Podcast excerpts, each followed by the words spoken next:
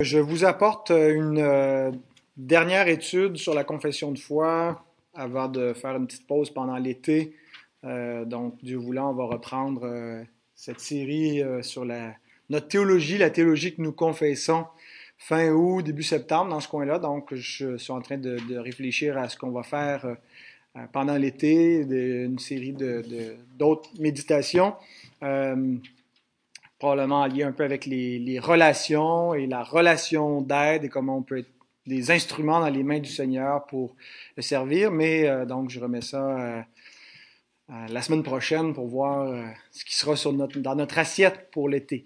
Mais donc, pour terminer, en fait, c'est qu'on termine le chapitre 11 sur la justification. Et la question à laquelle nous répondons ce soir, c'est comment les hommes était-il justifié sous l'ancienne alliance? La réponse courte à cette question, il n'y a qu'une seule façon d'être justifié dans toute la Bible. Par la grâce de la nouvelle alliance, par le moyen de la foi en Jésus-Christ qui fut annoncé par des promesses avant de venir en chair. C'est-à-dire Jésus-Christ qui fut annoncé par des promesses avant de venir en chair. Donc, avant de lire le dernier paragraphe de la confession, euh, pour introduire donc cette question-là, comment avait lieu la justification? Bon, maintenant vous savez la réponse, mais permettez-moi quand même d'élaborer. Euh, sola fide, la, doctrine de la justification par la foi seule, c'est vraiment l'article 1 de la réforme protestante. Euh, à la base de, de, ce qui s'est passé au 16e siècle, c'était comment l'homme peut-il être trouvé juste devant Dieu et la réponse est par la foi seule. Et pour euh, élaborer, pour, pour soutenir cette réponse-là euh, bibliquement, euh, ben c'est surtout dans le Nouveau Testament qu'on va trouver le, soutien biblique scripturaire pour affirmer que l'homme est trouvé juste, est déclaré juste par Dieu et devant Dieu. Donc, et c'est pas que la doctrine est absente de l'Ancien Testament, loin de là, on va le voir, mais euh, c'est surtout dans le Nouveau Testament que c'est euh, mis de l'avant. Euh, et en particulier, on pourrait même dire dans les épîtres paulinéennes, les épîtres de l'apôtre Paul. et ce qui pourrait nous amener à poser la question, est-ce que la justification fait partie des nouveautés de la Nouvelle Alliance? La Nouvelle Alliance, elle est par définition nouvelle, donc elle amène des choses neuves qui n'était pas donné par l'ancienne alliance. Est-ce que la justification, étant donné qu'on retrouve la doctrine de la justification par la foi seule de manière prédominante dans le livre de la Nouvelle Alliance, le Nouveau Testament, est-ce que cette bénédiction d'être justifié par la foi seule appartient exclusivement à la Nouvelle Alliance? Et ma réponse à moi, c'est oui. Euh, tous les théologiens réformés ne seraient pas d'accord. Maintenant, bon, on pourrait arriver à, peu près à un, point d'entente, mais ma conviction, c'est oui. Euh, mais en disant oui, ça ne veut pas dire que la justification est arrivée seulement quand la nouvelle alliance a été euh, établie formellement comme alliance, parce qu'il fut un temps où la nouvelle alliance n'était pas encore en vigueur, et pourtant les hommes étaient justifiés par la foi. Je continue de croire que même si les hommes étaient justifiés par la foi, par la grâce seule, ils l'étaient par la grâce de la nouvelle alliance, qui n'était pas encore établie. Donc c'était comme une bénédiction de la nouvelle alliance qui allait venir, mais qui était déjà donnée par avance, en vertu donc de cette nouvelle alliance. Euh, et en fait, c'est vraiment ce qui distingue les, les, les, baptistes des autres réformés. C'est pour ça qu'on n'est pas juste des réformés, on est des réformés baptistes. C'est notre compréhension particulière de la prédominance de la nouvelle alliance. Si ça vous intéresse, j'ai écrit un bouquin à cet effet-là. Euh, paragraphe 6, donc, qui nous montre de manière très, très concise euh, comment les croyants de l'Ancienne Alliance étaient justifiés en disant simplement la justification des croyants sous l'Ancienne Alliance était dans tous ces domaines, c'est-à-dire dans tout ce qui a été vu dans les paragraphes 1 à 5, la même que celle des croyants sous la Nouvelle Alliance. Donc, le point, finalement, c'est de conclure en disant que la justification n'était pas différente sous l'Ancienne Alliance. On ne retrouve pas deux systèmes de justification euh, ou deux types de salut. On a une seule justification dans toute la Bible.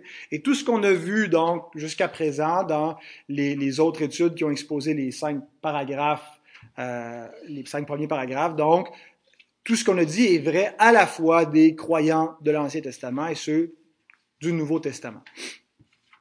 Et c'est intéressant donc que la confession de foi, si vous regardez euh, dans les, en dessous du paragraphe 6, les textes preuves, les textes bibliques qui sont avancés pour soutenir cette affirmation-là, se retrouvent tous les deux. Ce sont deux textes du Nouveau Testament. Galates 3, 9, euh, qui nous dit que euh, de sorte que ceux qui croient sont bénis avec Abraham, le croyant. Donc, euh, toute la, la, doctrine que Paul élabore dans Galates sur la justification par la foi seule sans les œuvres de la loi, euh, eh bien, euh, il dit donc que c'est d'être béni avec Abraham, le croyant.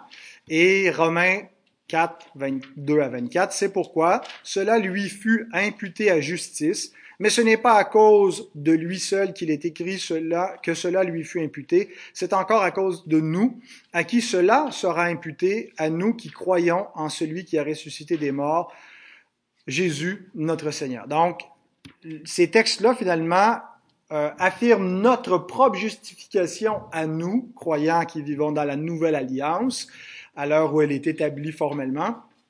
Euh, comme sur, basé sur le même modèle que la justification d'Abraham, qui lui donc vivait avant l'établissement de la nouvelle alliance.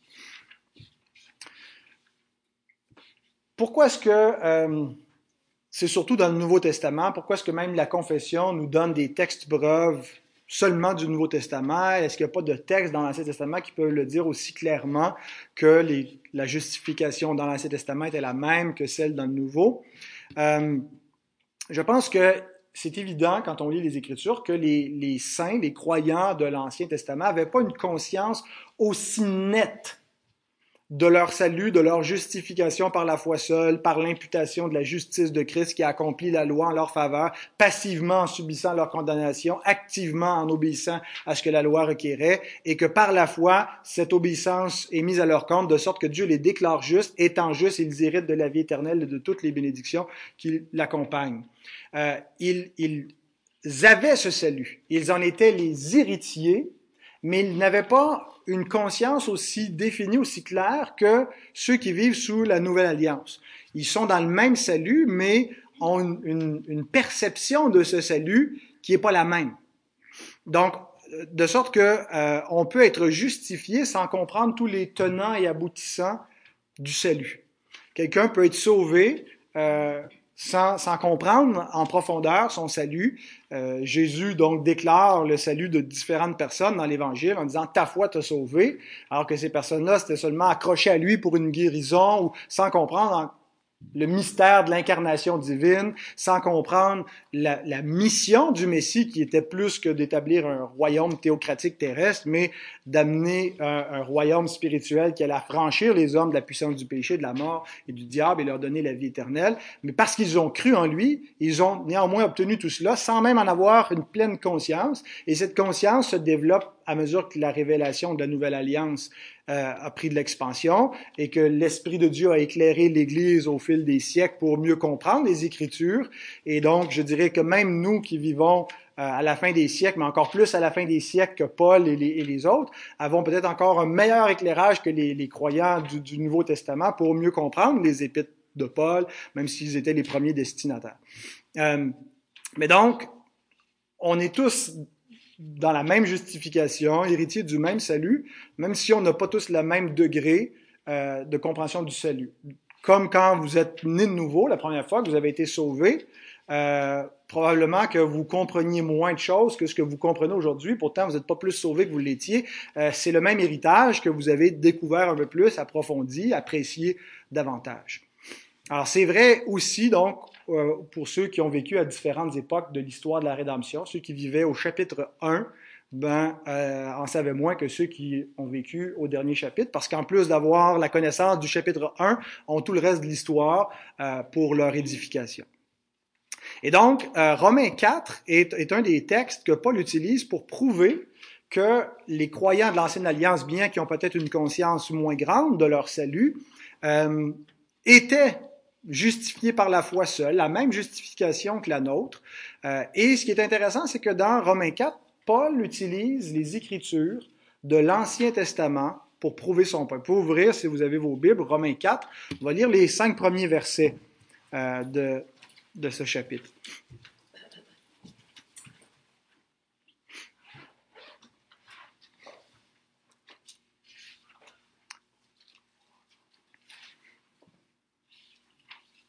Donc, Paul commence par une question, Romains 4, verset 1. Que dirons-nous donc qu'Abraham, notre père, a obtenu selon la chair? Donc, euh, Abraham, le père des, des, circoncis, le père de la nation juive. On sait que donc euh, Paul euh, répond un peu à des, litiges qu'il pouvait y avoir entre les, les, les chrétiens d'origine païenne et ceux d'origine juive qui vivaient dans l'Église de Rome. Euh, c'est quoi l'avantage des Juifs par rapport aux païens? Il commence par montrer que finalement ils sont tous sous la même condamnation par, par nature.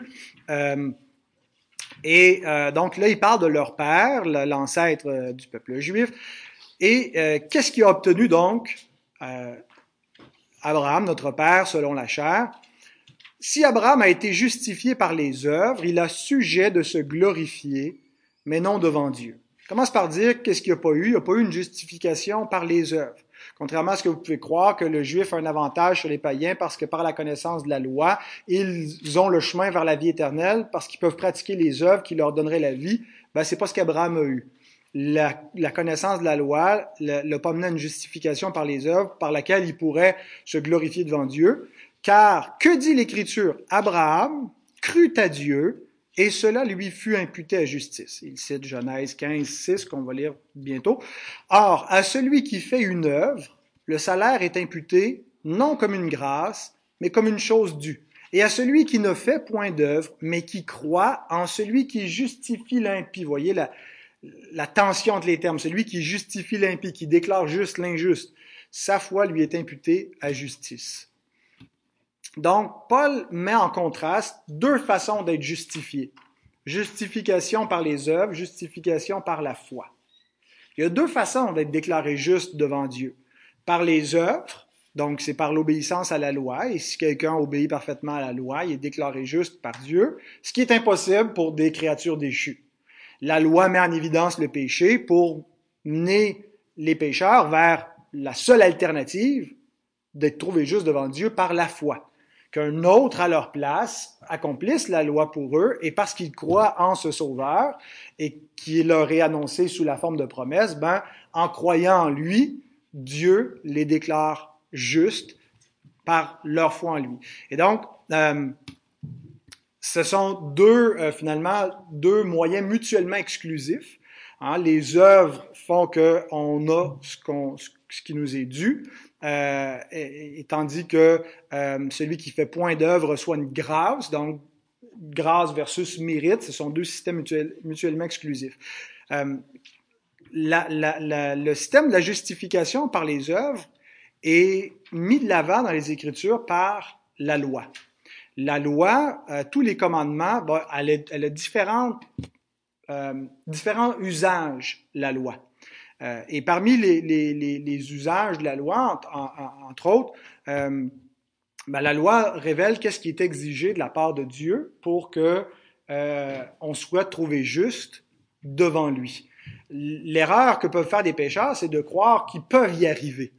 Mais si on n'était pas des pécheurs et que nous y arrivions, eh bien, euh, on serait effectivement trouvé juste par la loi. Par exemple, Dieu déclare dans Lévitique 18.5, un verset clé pour comprendre la nature de la loi, Vous observerez mes lois et mes ordonnances, l'homme qui les mettra en pratique vivra par elles, je suis l'Éternel.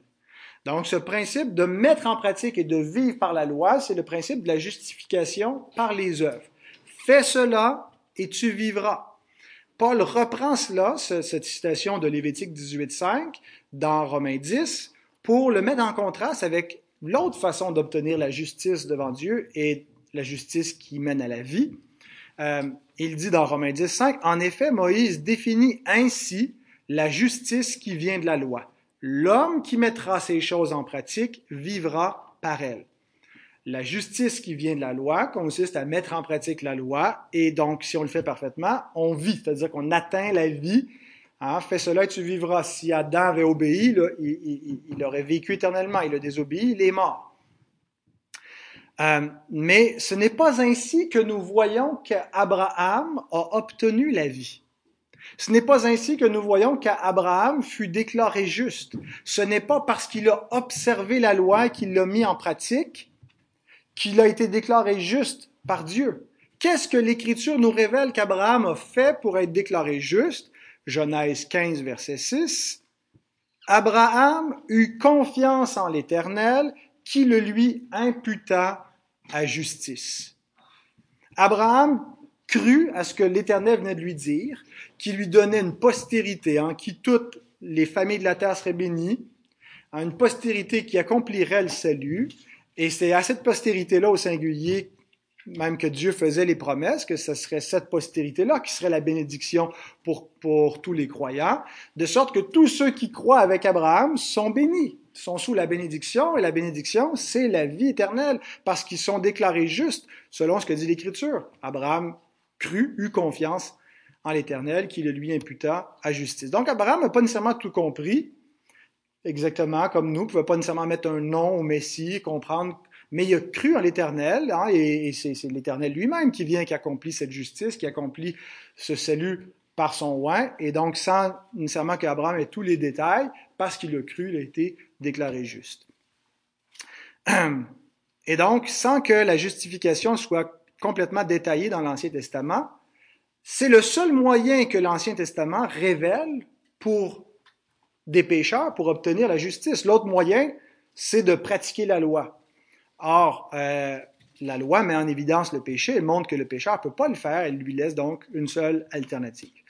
Et donc, le, seul moyen qu'elle lui révèle, c'est de croire la promesse. Et la promesse est même antécédente à Abraham, on la retrouve dès la chute, Genèse 3.15, la postérité de la femme qui va écraser la tête du serpent, le proto-évangile, la même postérité qui est répétée à Abraham dans Genèse 15, 4 à 6. Euh, donc, qu'est-ce qu'Abraham a cru? A cru qu'il y aurait une postérité qui viendrait, en qui serait le salut de la terre. Donc, il a cru en Christ. Christ lui a été révélé sous la forme d'une promesse. Maintenant, Abraham a reçu gratuitement cette justification. Il a hérité de la justice du Christ par la foi. Il a hérité de la vie éternelle par la foi, avant d'être placé sous le joug de la circoncision. Parce qu'une fois que Dieu a déclaré juste Abraham, après ça, il a placé Abraham et sa postérité sous la circoncision. Bon, il y a, je ne peux pas élaborer beaucoup sur la circoncision. Ça dit aussi qu'il a, il a été circoncis comme sceau de la justice qu'il avait obtenu. Puis bon, nos frères pédobaptistes utilisent ça pour dire euh, donc c'est, ce qui, était l'équivalent du baptême. Euh, je ne peux pas vraiment élaborer sur, ce point-là pour euh, raison de concision, mais euh, donc on voit dans l'Écriture qu'après avoir été justifié dans Genèse 15, dans Genèse 17, Abraham reçoit le signe de la circoncision. Et Paul utilise ce point-là, qu'il a reçu la justification avant d'être circoncis, de telle sorte que la circoncision n'est pas nécessaire à la justification. Un point important, parce que les Juifs, certains Juifs du premier siècle, disaient que pour être justifié, il fallait se faire circoncire et observer la loi de Moïse. Pourquoi est-ce qu'il disait ça? Est-ce qu'il interprétait faussement le sens de la circoncision? Ou est-ce qu'il avait une bonne compréhension de la circoncision? Que signifiait la circoncision? La circoncision symbolisait le joug, on devrait dire le joug, mais si on dit le joug, le monde se demande de quoi on parle, mais donc le, joug, le joug de la loi, euh, et montrait donc ce que la postérité d'Abraham devait accomplir pour que vienne la bénédiction. Vous pouvez tourner dans Genèse 18, un texte vraiment important pour comprendre le sens de la circoncision. Genèse 18, 18 et 19.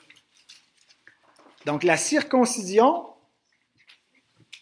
est un symbole visible qui est l'alliance de Dieu avec Abraham et ses descendants, qui représente ce que la postérité d'Abraham doit accomplir pour que la bénédiction que Dieu a faite à Abraham ait son effet. Genèse 18, versets 18 et 19. Abraham deviendra certainement une nation grande et puissante, et en lui seront bénies toutes les nations de la terre. Donc on a là un rappel de ce que Dieu lui a promis au, chapitre 15. Il va devenir une grande nation et en lui, mais en fait c'est en sa postérité, va venir le salut, la bénédiction pour les familles de la terre. Car je l'ai choisi afin qu'il ordonne à ses fils et à sa maison après, après lui de garder la voie de l'Éternel en pratiquant la droiture et la justice et qu'ainsi l'Éternel accomplisse en faveur d'Abraham les promesses qu'il lui a faites. Comment l'Éternel accomplira-t-il les promesses faites à Abraham? En ce que sa postérité va euh, pratiquer la droiture, la justice, va garder la voie de l'Éternel et par cet accomplissement de la loi, qui est symbolisé dans la circoncision, la circoncision c'est le joug de la loi qui est placé sur les descendants d'Abraham, mais en particulier sur le fils d'Abraham, la descendance d'Abraham, le Christ. La circoncision, c'est surtout le, lot de la loi et de la, mort. Le Christ doit être circoncis par la mort, euh, un symbole donc de, sanglant et, et d'une purification. Donc, il doit mourir pour, en accomplissant ici la loi, que la promesse ait son effet. Et donc, il y a ce lien qui est fait dans le Nouveau Testament entre la circoncision et ce qu'elle symbolise. Euh, différents textes, mais Paul va dire entre autres dans Romains 2, 25, la circoncision est utile si tu mets en pratique la loi, mais si tu transgresses la loi, ta circoncision devient incirconcision. Romains 2, 25. Donc, circoncision implique accomplir la loi. Galates 5, 3, à ceux qui voulaient se faire circoncire, Paul leur dit, euh, je proteste encore une fois à tout homme qui se fait circoncire qu'il est tenu de pratiquer toute la, loi tout entière. Donc, euh, vous voulez, vous croyez que pour obtenir la bénédiction ou la vie éternelle, être justifié, vous devez vous faire circoncire. Ben, c'est pas tout de se faire circoncire. La circoncision représente le joug de la loi. Vous devez donc garder la loi tout entière et accomplir parfaitement la justice qui dit l'homme qui mettra ces choses en pratique vivra par elles. Donc, vous devez être parfait dans votre justice. Ce qu'un seul a fait, ce qu'un seul a pu faire, celui qui a dit, ne croyez pas que je sois venu abolir la loi et les prophètes, je ne suis pas venu l'abolir, mais l'accomplir. Et dans ce accomplir, il y a, tout ce qui est contenu ici. Euh, fais cela et tu vivras. Celui qui va accomplir la postérité promise à Abraham, Dieu lui dit dans sa promesse que qu'Abraham va enseigner la voie la justice à ses fils pour que ainsi vienne la bénédiction promise. C'est-à-dire que la loi, hein, le peuple de Dieu, le peuple d'Israël est placé sous la loi pour que le fils ultime d'Abraham, le Christ, euh, vienne accomplir cette loi-là et en l'accomplissant passivement par sa circoncision à la croix et activement par sa vie parfaite d'obéissance, nous puissions être justifiés. C'est comme ça qu'Abraham a été justifié, c'est comme ça que tout le monde a été justifié, mais on, peut être justifié seulement parce que Christ a accompli la loi. Si Christ n'avait pas accompli la loi, notre foi serait vaine, elle ne pourrait pas nous justifier parce qu'il n'y aurait pas de justice à nous imputer. Et donc, c'est par la circoncision du Christ, sa parfaite justice, que nous pouvons être justifiés. Et donc, la loi a été un pédagogue euh, pour Israël, pour d'un côté leur euh, montrer ce que Christ allait faire d'avance, sa justice parfaite qu'il allait accomplir, pour leur montrer eux-mêmes en révélant leurs péchés. Hein, c'est par la, loi que vient la connaissance du péché, qui pouvaient pas se sauver eux-mêmes, qui avaient besoin d'un sauveur, qui avaient besoin de quelqu'un qui paie leur pénalité, ce que montrait tout le système lévitique, le système sacrificiel qui prenait un agneau qui mourait à leur place et qui exigeait en même temps donc une parfaite obéissance. Et tout ça était donc en attente du fils d'Abraham. Et lorsque le Fils a accompli la promesse, bien, le joug de la circoncision a été aboli. Cependant, il y avait certains faux docteurs euh, du premier siècle qui disaient aux païens qui avaient reçu l'Évangile, qui étaient entrés dans la Nouvelle Alliance, que pour être sauvés, ils devaient donc se faire circoncire et observer, dans le fait détail, la loi de Moïse. Acte 15, vous pouvez tourner là, un passage important, on achève avec ça. Acte 15, euh, le contexte donc c'est à l'église d'Antioche qui est troublée par euh, des faux docteurs. Nous lisons Verset 1. Quelques hommes venus de la Judée enseignaient les, les frères en disant, Si vous n'êtes circoncis selon le rite de Moïse, vous ne pouvez être sauvés. On peut sauter au verset 5. Alors quelques-uns du parti des pharisiens qui avaient cru se levèrent en disant qu'il fallait circoncire les païens et exiger l'observation de la loi de Moïse. Vous voyez ce lien entre circoncision, observation de la loi. Et je pense que les judaïsants ont raison. L'erreur qu'ils commettent, c'est de penser qu'ils peuvent avoir une justice suffisante selon les standards de Dieu. Euh, leur, leur effort pour obéir à la loi aurait dû leur montrer leur péché, leur incapacité, et euh, les amener vers celui qui peut accomplir la loi. Mais ils ont raison de croire que la loi et la circoncision requièrent, comme Paul le dit dans Galates 5, 3, euh, que si vous faites circoncire, vous êtes tenu de garder toute la loi. De sorte donc que l'Église a eu son premier concile, hein, qu'on appelle le, concile de Jérusalem, et Pierre va faire un discours très important à partir du verset 6 jusqu'au verset 11. Les apôtres et les anciens se réunirent pour examiner cette affaire.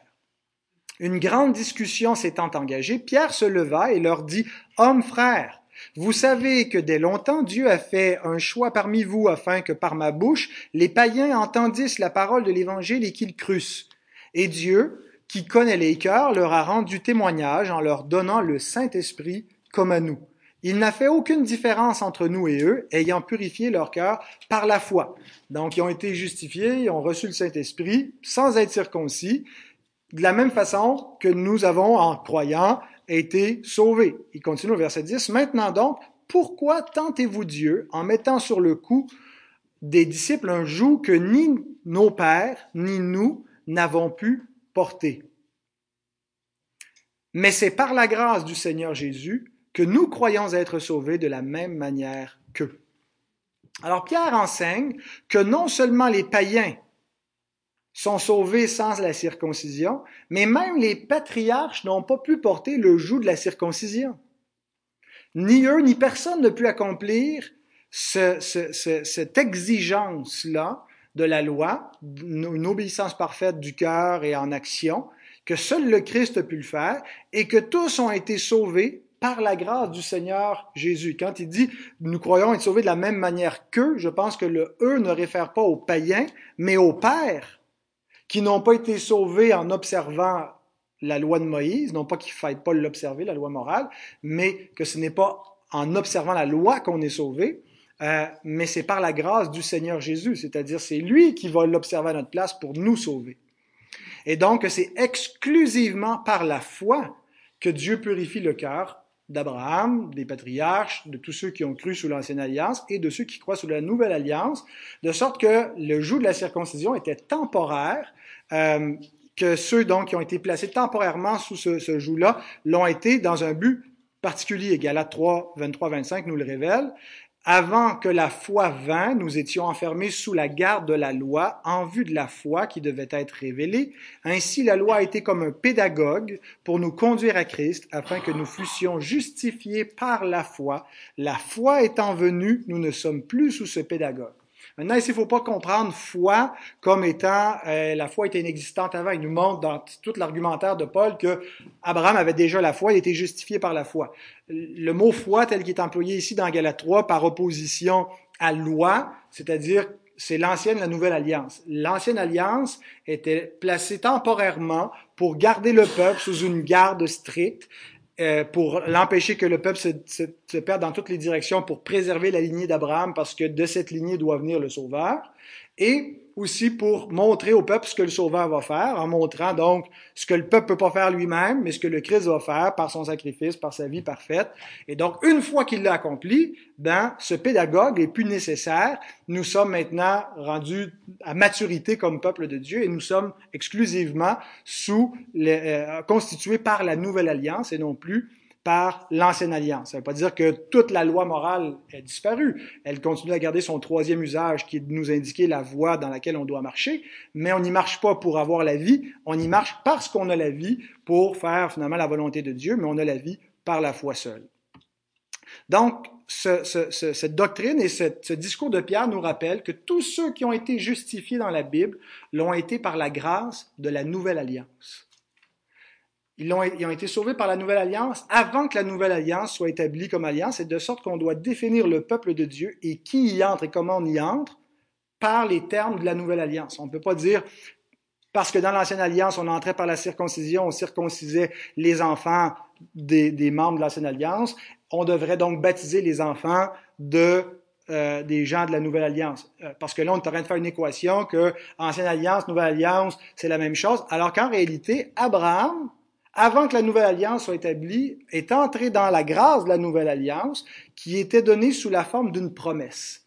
Le sang de l'Alliance n'avait pas encore été versé, il n'était pas encore conclu sous une forme euh, officielle dans, dans, dans, le sang, mais il était annoncé sous la forme d'une promesse et euh, Hébreu 9.15 nous dit, c'est pour cela qu'il est le médiateur d'une nouvelle alliance, afin que la mort étant intervenue pour le rachat des transgressions commises sous la première alliance, ceux qui ont été appelés reçoivent l'héritage éternel qui leur a été promis.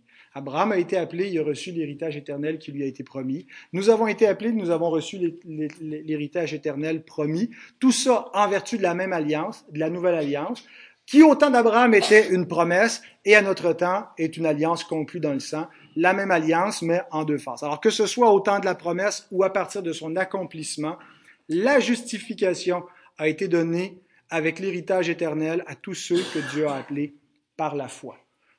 Donc voilà comment euh, nous répondons à cette question. Comment les hommes étaient-ils justifiés sous l'ancienne alliance? De la même manière que nous, euh, comme un, un, gage, si vous voulez, par la nouvelle alliance qui était à l'état de promesse, mais maintenant elle n'est plus à l'état de promesse, elle est à l'état d'accomplissement et d'une alliance formelle.